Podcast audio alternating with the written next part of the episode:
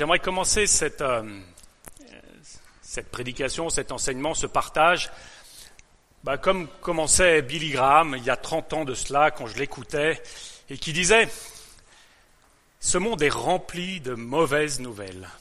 Et chaque jour, nous en apprend une de plus. Et l'état actuel de notre actualité va un peu dans ce sens. Il dit, mais il y a une bonne nouvelle.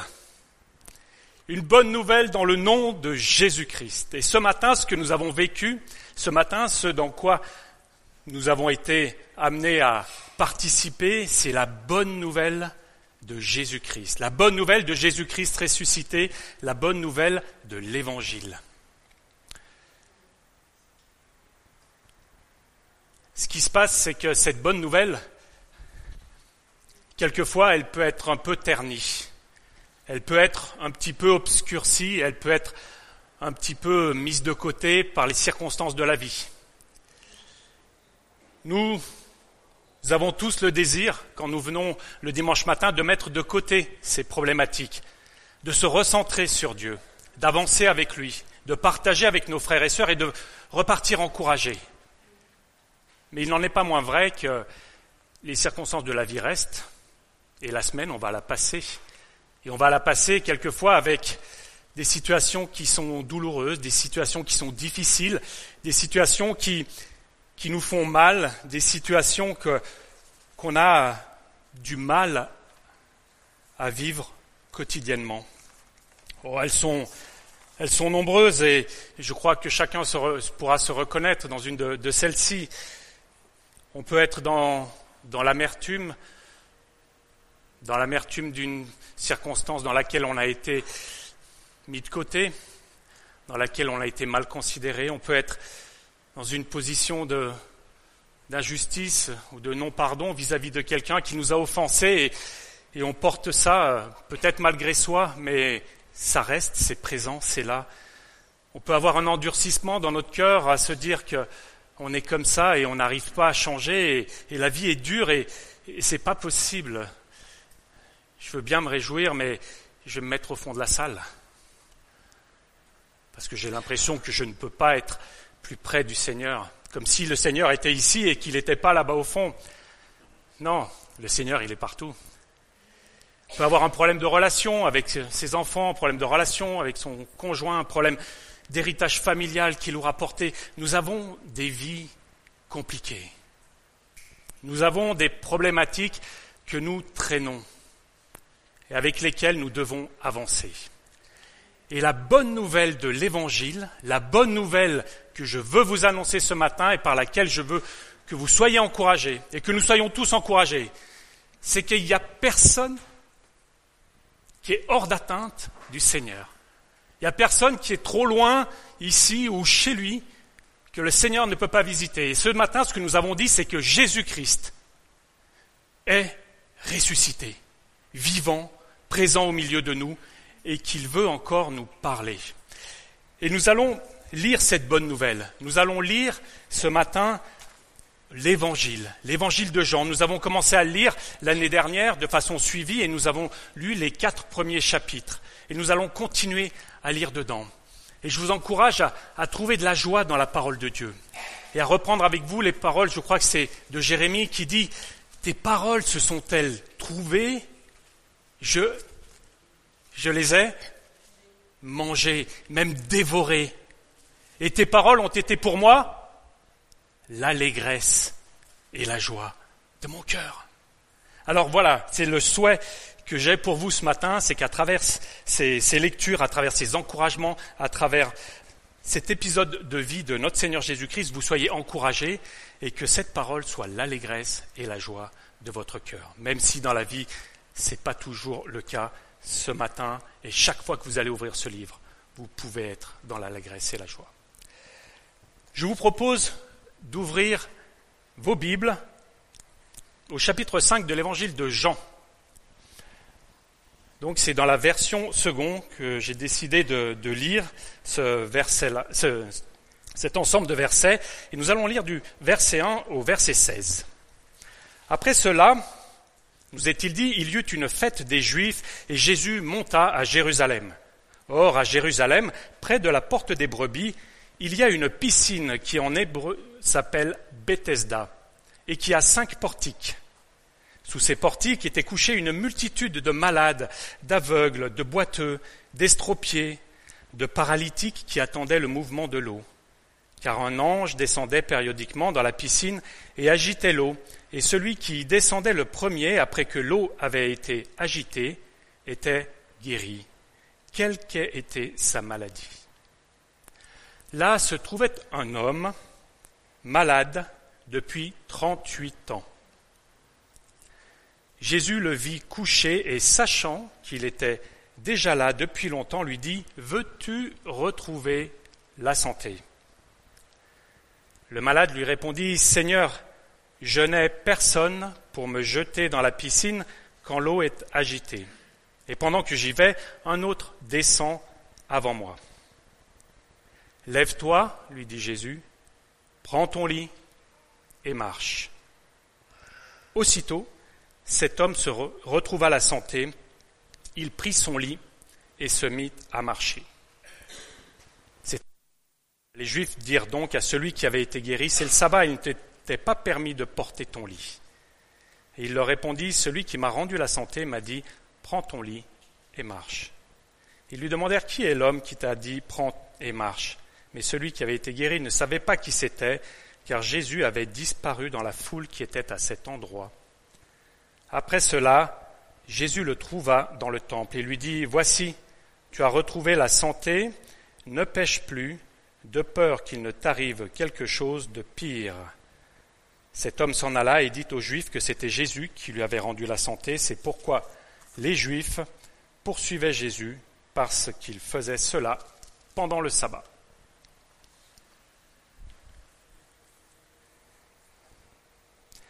Cet épisode de la vie de Jésus commence par un petit mot qui dit après cela.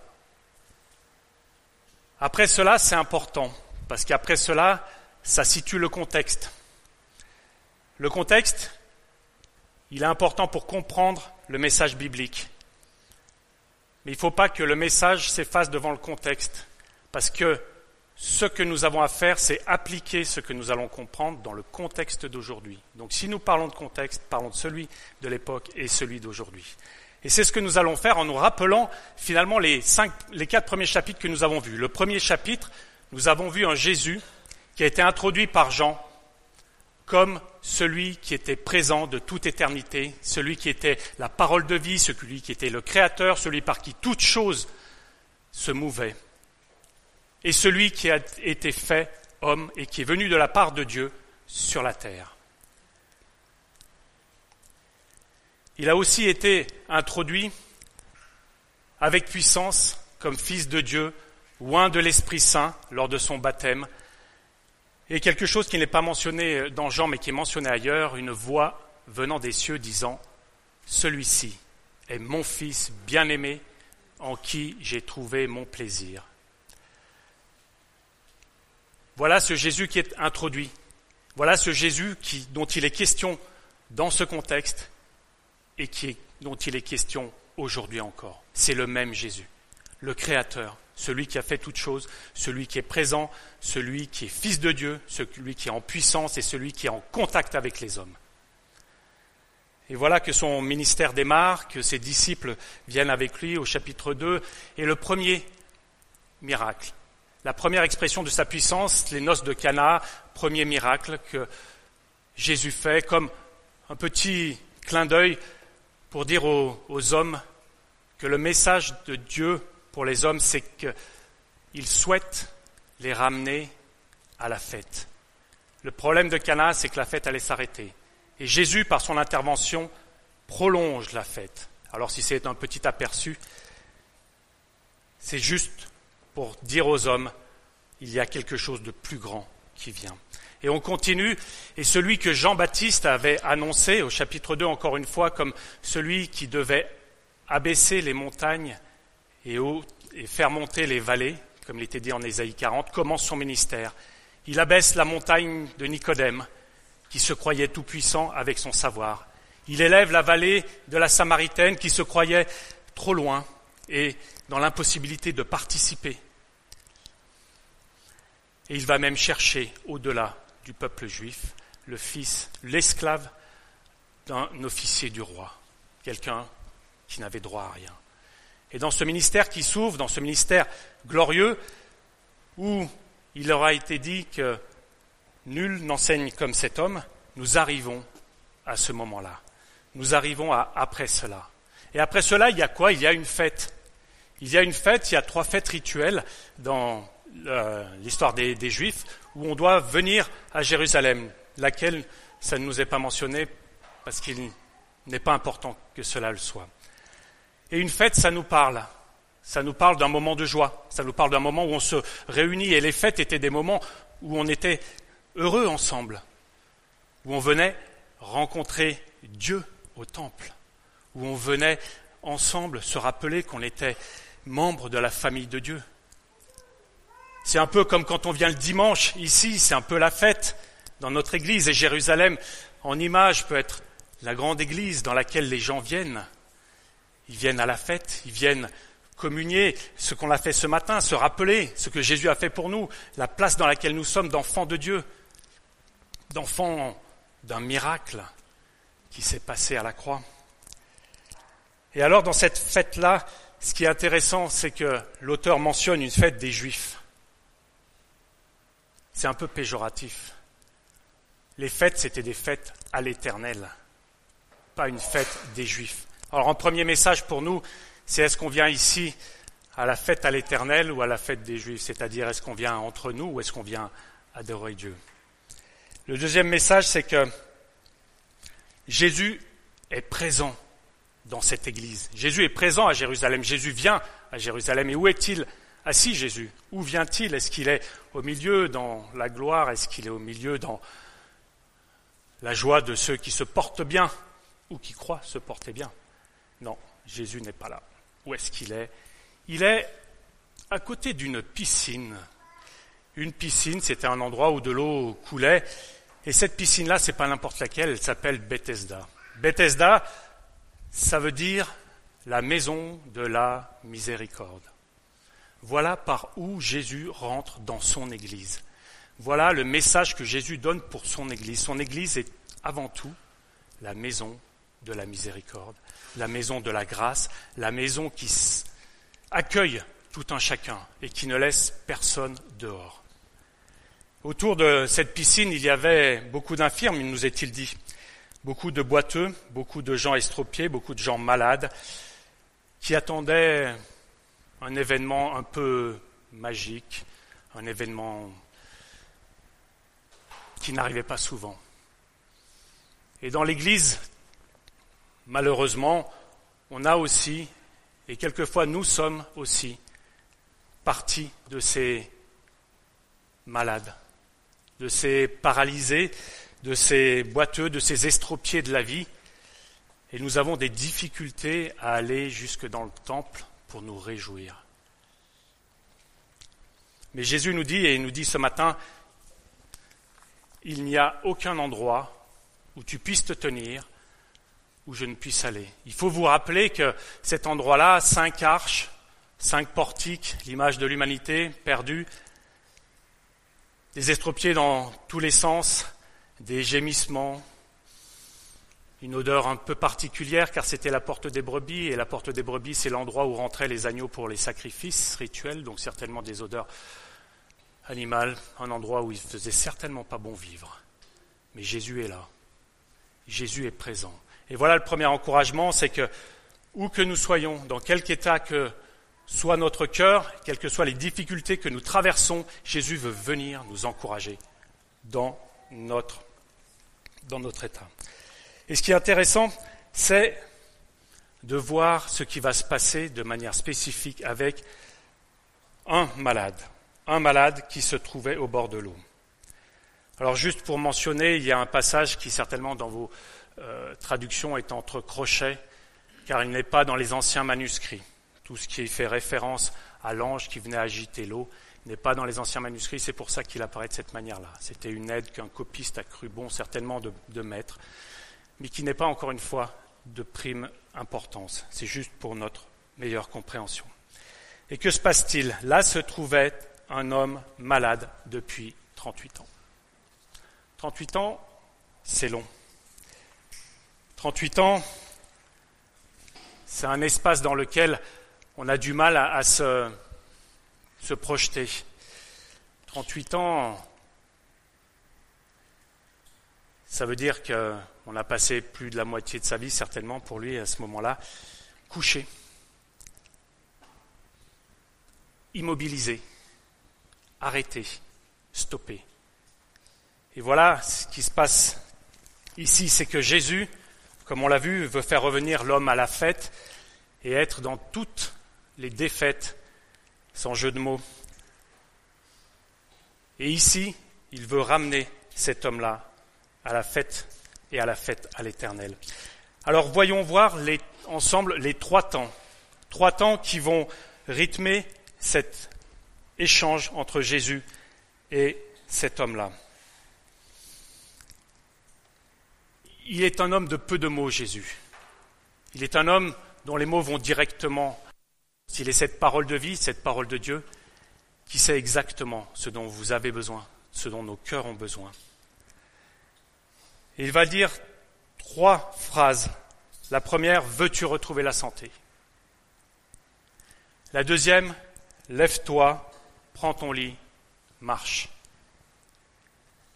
Et la dernière, c'est tu as retrouvé la santé, ne pêche plus de peur qu'il ne t'arrive quelque chose de pire. Je vous propose d'avancer dans ces trois temps. Le premier temps, c'est veux-tu être guéri ou veux-tu retrouver la santé? Pour quelqu'un, et c'est la première chose à savoir, c'est que Jésus, nous est-il dit, savait qu'il était là depuis longtemps. Jésus connaît nos cœurs, Jésus connaît nos vies, Jésus connaît les circonstances dans lesquelles nous sommes et les circonstances que nous traversons. Il les connaît. Et alors on peut se dire, ça fait 38 ans qu'il est là. Et il lui dit, veux-tu être guéri?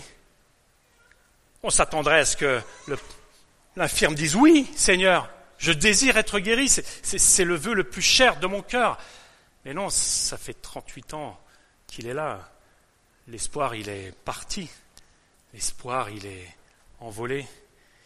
Et alors on retrouve trois attitudes qu'on pourrait avoir et auxquelles j'aimerais vous rendre sensible et qu'on trouve dans sa réponse. La réponse du, du malade, c'est Seigneur, je n'ai personne pour me jeter dans la piscine quand l'eau est agitée. Seigneur, je n'ai personne. La première dimension, c'est celle-ci, c'est quelquefois on attend beaucoup des autres, on attend beaucoup de ceux qui sont autour de nous, on attend que qu'on nous aide, on attend que l'Église, son frère, sa sœur, son père, sa mère, quelqu'un qui soit là pour nous. Et cette dimension-là, elle est naturelle, elle est normale, elle est, elle est humaine. Mais c'est une première forme de dédouanement, quelque part, d'excuse que, que ce paralytique trouve. C'est pas de ma faute les autres ne me jettent pas dans l'eau. Les autres ne m'introduisent pas dans la délivrance. Les autres ne sont pas là pour me faire du bien. La deuxième dimension, c'est celle qui dit, et quand j'essaye d'y aller, pendant que j'y vais, un autre descend avant moi. C'est pas de ma faute parce que malgré tous mes efforts, malgré tout ce que je fais, malgré toute l'énergie que je mets dans la résolution de ce problème, qui pour moi est bloquant, eh bien, je n'y arrive pas. Et ma situation est désespérée, je ne peux pas y arriver.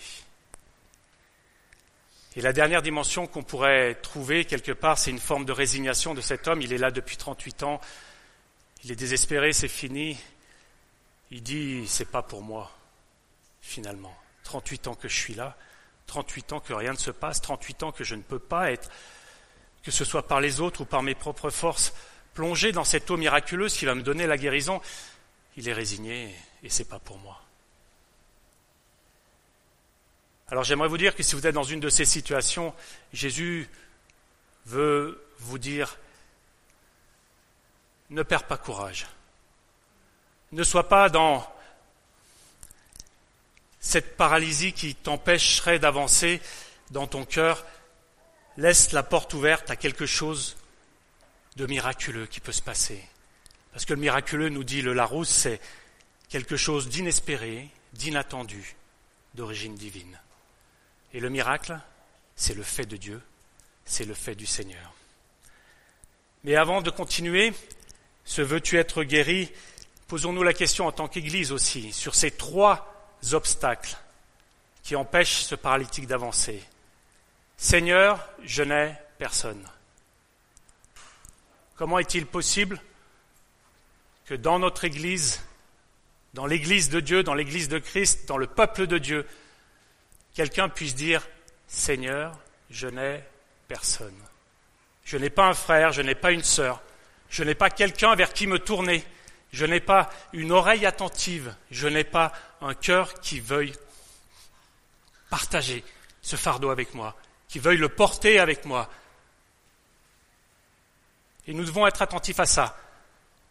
À l'aube de ce beau élan que nous voulons vivre en Église, cette Église, une Église à vivre ensemble. On vit tout ensemble.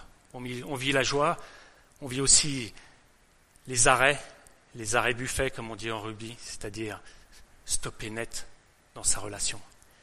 Le deuxième point, c'est de dire qu'on a plus de force, qu'on est sans force.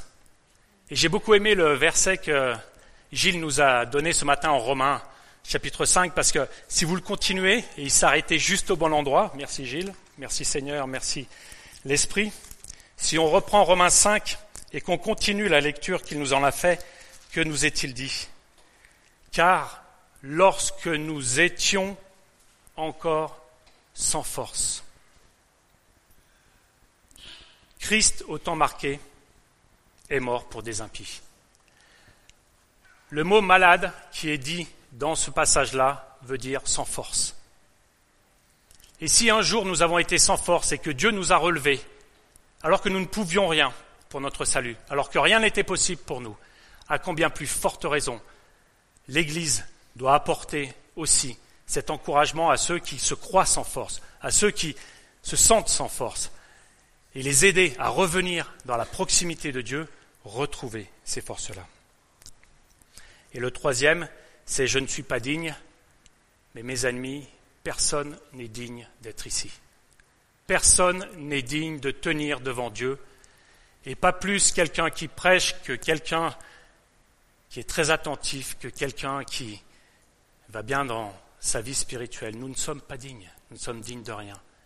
Et c'est Jésus, lui-même, lui seul, qui nous rend dignes, nous rend dignes de nous tenir ici, dans la présence de Dieu. Et voilà, ce plan-là, ce veux-tu être guéri Et ce veux-tu être guéri, il s'adresse principalement à nos cœurs, finalement. Parce que qu'est-ce qui se passe? Est-ce que c'est la santé physique que veut retrouver ce paralytique ou, ce, ou cet homme abîmé? Vous savez, à l'époque, une maladie, et une maladie d'autant plus incurable, était le signe du péché dans notre vie. A priori, c'est ce que nous disait la loi au temps des Juifs ce qui était une erreur et que Jésus va d'ailleurs démentir quelques passages plus loin dans Jean, si vous l'avez lu, sur l'aveugle-né, duquel il est dit est-ce à cause de ses parents ou à cause de lui qu'il est malade? Eh bien non, c'est pas pour cela qu'il est malade, c'est pour que la gloire de Dieu soit révélée. Mais à l'époque, le lien entre maladie et péché était intime. Et on était malade parce qu'on avait un péché quelque part. Donc si on était soigné, c'est que le péché était guéri. Si on était incurable, c'est que le péché ne serait jamais guéri. Et si on était incurable et qu'on n'avait pas d'espoir d'aller dans la piscine de Bethesda, c'était terminé. Le péché pour l'éternité. Et voilà ce que vient dire ce, cet homme-là, c'est que, au-delà de tout ce qu'il a pu faire, et au-delà de tout ce que nous avons autour de notre cœur, d'endurcissement, d'orgueil, de connaissance, de crainte, il y a un moment où il faut qu'on touche la partie qui vit encore, c'est-à-dire la partie euh, de ce petit enfant, de ce petit enfant qui vient vers son maître et qui, comme Jésus le disait à Nicodème, dans cette renaissance-là, s'attend complètement à lui. Et s'attend complètement à lui. Pourquoi? Parce qu'il n'y a rien à cacher. On ne cache rien. Jésus savait tout ce qui se passait. Et dans nos vies, on est peut-être aussi dans cet état-là de se dire qu'on sait la solution à notre problème. On sait que c'est à Bethesda qu'il faut qu'on aille. On sait que c'est dans cette piscine qu'il faut qu'on aille se jeter. On sait la solution et on l'attend. Et on peut être déçu parce que c'est pas celle-ci qui se présente. Alors on attend 38 ans et puis on fait des efforts et puis on s'arc-boute. Et à un moment, on est déçu. Et là, à ce moment-là, où est l'espérance? Jésus nous a-t-il oubliés? Dieu est-il sourd à notre appel? Jésus veut parler à l'intérieur de notre cœur avant de résoudre les problèmes de notre corps. Et c'est là que nous rentrons dans la deuxième partie où Jésus s'adresse à ce paralytique en lui disant, alors juste avant j'aimerais juste euh, vous, vous faire un petit parallèle avec Salomon par rapport à ce qu'il y a dans le cœur. Salomon, quand il est intronisé, a devant lui quelque chose qui le dépasse. Et le paralytique a quelque chose ici qui le, enfin le paralytique, le malade a quelque chose qui le dépasse et qui l'empêche d'avancer et qui est pour lui une montagne qu'il n'arrivera pas à bouger. Salomon, c'est pareil. Quand il prend la suite de son père, David, dont le règne a été magnifique, un roi selon le cœur de Dieu, le voilà qui arrive, qui est tout jeune, tout chétif et tout craintif, parce qu'il prend la suite de son père et qu'il a en plus le temple à construire. Un truc extraordinaire et immense. Et Dieu lui dit, qu'est-ce que tu veux, Salomon? Qu'est-ce que tu veux pour ta vie? Et lui dit, je veux la sagesse et la connaissance afin de gouverner ton peuple avec droiture. Voilà ce qu'il y avait dans le cœur de Salomon. C'était gouverner le peuple de Dieu avec droiture, c'est-à-dire la gloire de Dieu. Et on retrouve chez ce malade le même problème. Il n'aura plus jamais accès à Dieu. Son péché couvre tout son espoir. Son physique l'empêche même d'espérer un miracle. Et il est désemparé, désorienté. Vous savez, dans nos vies, quand ces choses arrivent, c'est, c'est un peu le trou noir, c'est un peu, on est complètement arrêté, on est complètement vide, sans ressources, sans force. Ça peut arriver, ça peut arriver, mais il y a de l'espoir car Jésus est là. Et voici ce qu'il dit à ce paralytique, lève-toi, trois mots, lève-toi, prends ton lit, marche. Alors encore une fois, on peut se poser la question. Un paralytique de 38 ans, à qui vous dites lève-toi Enfin, s'il n'était pas vraiment paralytique, mais a priori, il avait du mal à, bouger. Donc pour se lever, ça devait être compliqué. Qu'est-ce qui fait qu'on se lève quand Jésus nous dit lève-toi? Si notre cœur a été exposé avec la phrase d'avant, veux-tu retrouver la santé? Et où on est dans cet état d'esprit où on ne peut plus rien pour nous, mais où notre cœur est ouvert, et où notre cœur est, sincère, et où notre cœur est, ce cœur qui bat depuis notre nouvelle naissance, ce cœur de petit enfant en, en Dieu, ce cœur d'enfant, il entend une chose quand on lui dit lève-toi. Je ne sais pas si vous avez des enfants, ou je ne sais pas si vous avez vécu ça en étant enfant, mais quand on est enfant et qu'on progresse, nos parents nous font passer par des apprentissages dont nous nous sentons quelquefois incapables. Des choses à franchir qui nous paraissent insurmontables parce que de notre petitesse, c'est compliqué. Quand votre papa vous dit mais il faut prendre de la vitesse sur ton vélo si tu veux tenir en équilibre. si déjà je tiens pas quand j'ai pas de vitesse, mais si je prends de la vitesse, je vais avoir un problème. Et pourquoi on y va sur ce vélo? Pourquoi on prend de la vitesse? Pourquoi on avance? Parce que c'est son papa, c'est sa maman qui nous le dit. Alors Jésus qui aime ce paralytique, Jésus qui nous aime, va jamais nous dire de nous lever si c'est pour retomber tout de suite. Votre père qui vous aime, votre mère qui vous aime, ne va jamais vous dire d'avancer sur ce chemin si c'est pour que vous fassiez mal. Jamais de la vie. Il vous aime trop. Et on les aime trop, nos enfants. Et quand bien même il y a un risque, on est là avec sa main et on le rattrape. Et se lève-toi, c'est se lève-toi de l'amour. Enfin, le paralytique voit quelqu'un qui s'intéresse à lui. Enfin, il voit quelqu'un qui dans son désespoir, lui propose l'espoir. L'espoir de quoi? D'exister.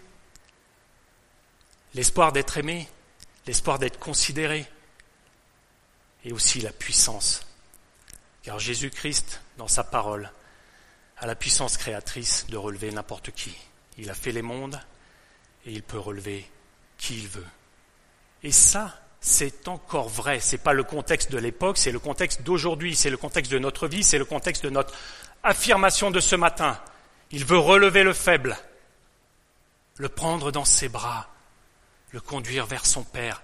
Parce que ce que cherche Jésus en chacun d'entre nous, c'est à le ramener à la fête. Et c'est quoi la fête? C'est la connexion avec Dieu.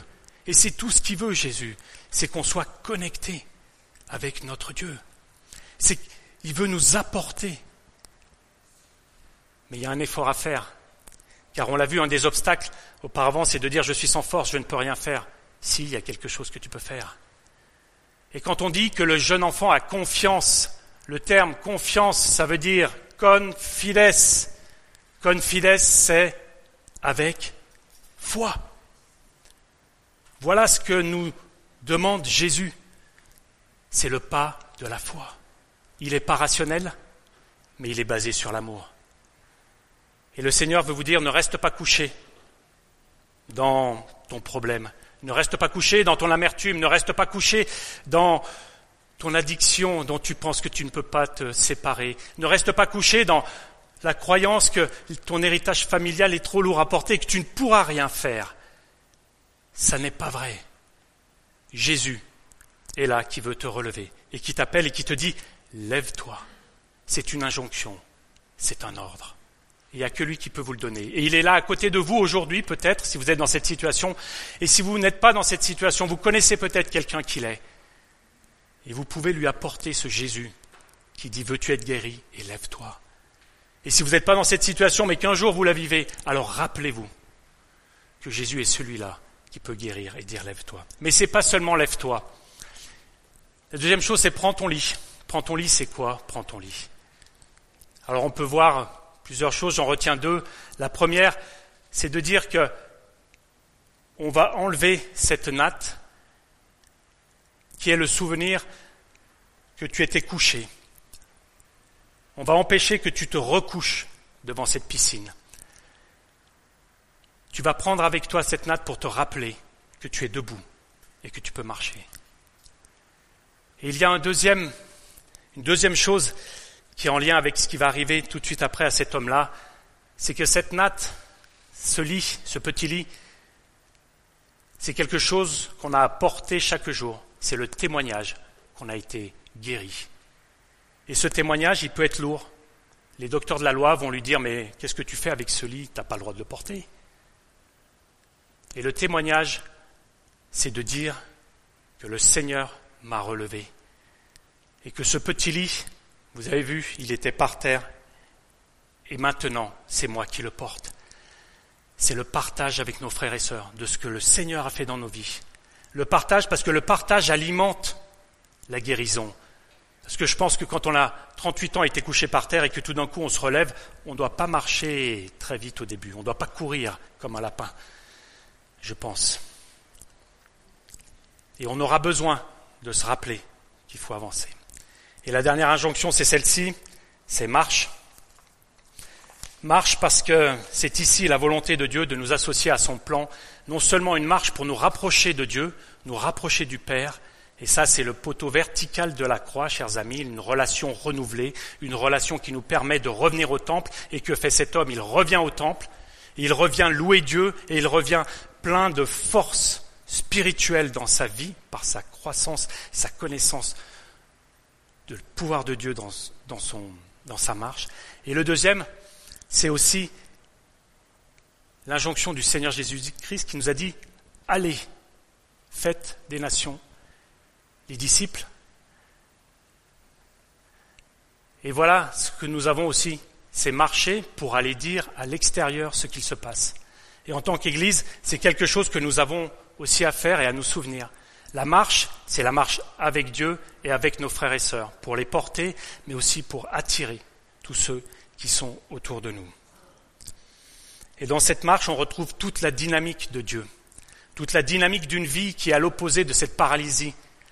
Et Dieu veut vous remettre en mouvement si jamais vous êtes arrêté. Et Dieu veut vous inciter à aller voir votre frère et votre sœur si vous voyez qu'il est arrêté. Et Dieu veut vous dire que l'Église, c'est le lieu de la miséricorde où vous pouvez vous remettre en marche parce que le Seigneur est là à travers vos frères et sœurs, mais le Seigneur est là physiquement et dans votre vie de tous les jours.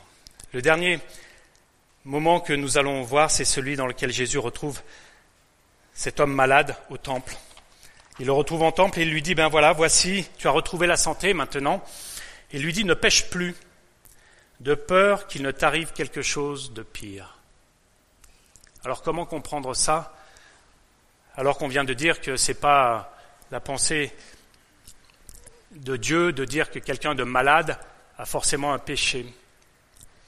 Alors il y a deux choses qu'on peut en tirer, deux explications, après peut-être il y en a d'autres, et si vous voulez me les partager, ça m'intéresse aussi. La première, c'est de dire, s'il est vrai que quelqu'un de malade ne porte pas forcément un péché, il y a quelquefois des péchés entretenus dans nos vies qui créent des maladies.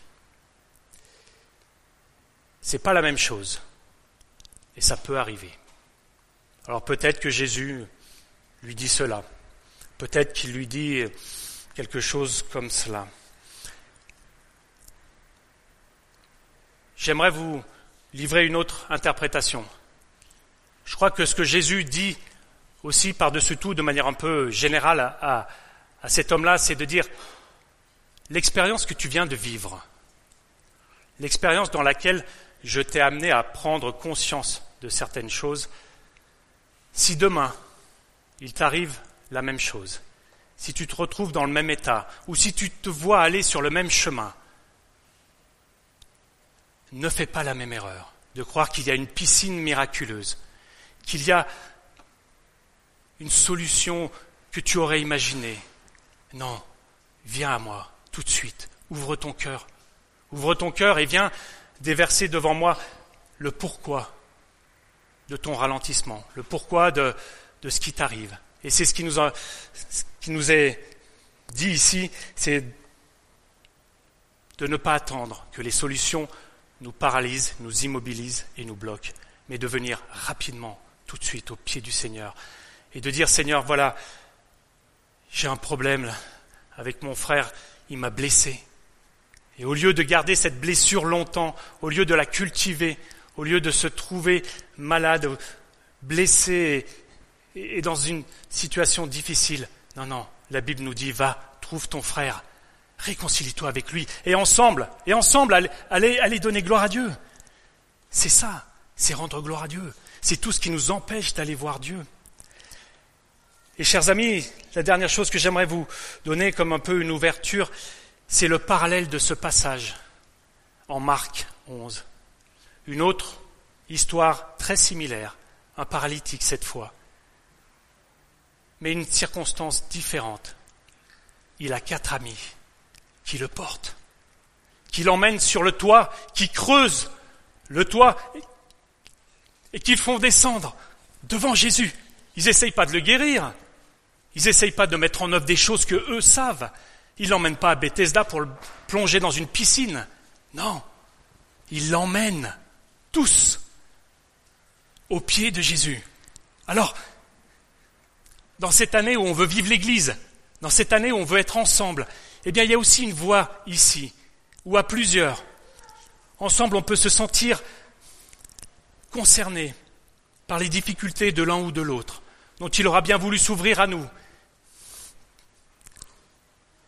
Et alors à deux, à trois, à quatre, je ne sais pas. on va prendre ce brancard et on va l'apporter au pied de Jésus. Alors c'est facile à dire, je suis d'accord, c'est facile euh, du haut de la chair de vous inciter à cela. Après, il faut le mettre en action. Il faut y aller, il faut marcher, il faut se lever. Moi aussi j'ai mes paralysies, vous savez. Moi aussi j'ai mes petits coins où voilà, je, J'ai peut-être fait un, un pacte où je suis. J'ai du progrès à faire. Mais vous allez m'aider. Et vous m'avez déjà aidé. J'aimerais vous rappeler, on a fait le tour de table, je me souviens c'était Christophe qui était là qui disait mais qui veut partager quelque chose? Et moi j'avais rien prévu de partager, c'est clair. Non, non, j'étais trop mal, j'étais pas bien. Et eh bien le micro il est venu tout seul. Hein. Et quand il est passé, ça a été instinctif et naturel. Lève-toi. Il y a quelque chose à faire, il y a quelque chose à prendre. Il y a un moment où il faut que le mouvement il soit là. Et on n'est pas impuissant. Il n'est pas impossible de faire quelque chose. Et ce micro, il est passé, je l'ai pris et, voilà, j'ai partagé l'église. Alors je suis désolé, j'ai un peu plombé le, les résultats de la semaine de prière. Mais je vais vous témoigner quelque chose. Vous nous avez aidé à retrouver du mouvement. Et c'est étonnant parce que ce qui s'est passé, ce n'était pas la piscine que j'avais imaginée.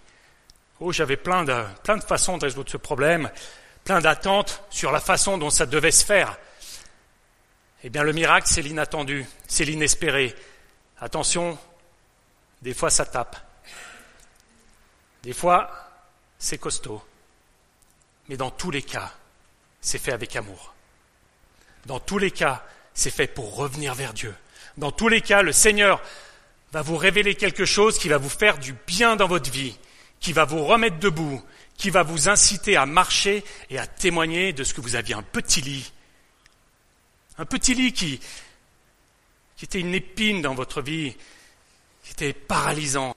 Alors merci parce que l'Église, ça sert à ça aussi. C'est ces quelques-uns qui... C'est pas chercher à savoir ce qui se passe, porter les autres.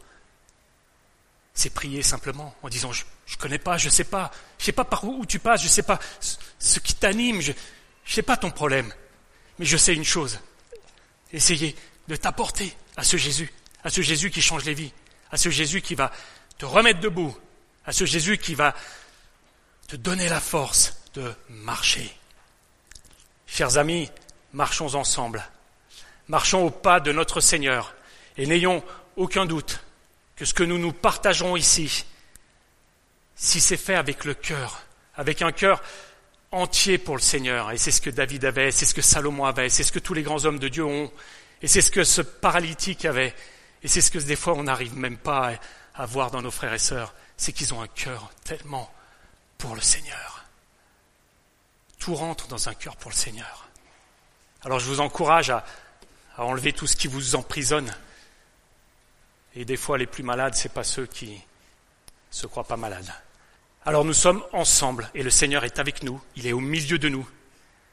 il veut nous donner la victoire. Et je vous laisse avec le psaume 118, un psaume de David qui dit, Je dis gloire à l'Éternel et mes ennemis sont anéantis. Il faut se lever, lever ses bras et dire gloire à l'Éternel.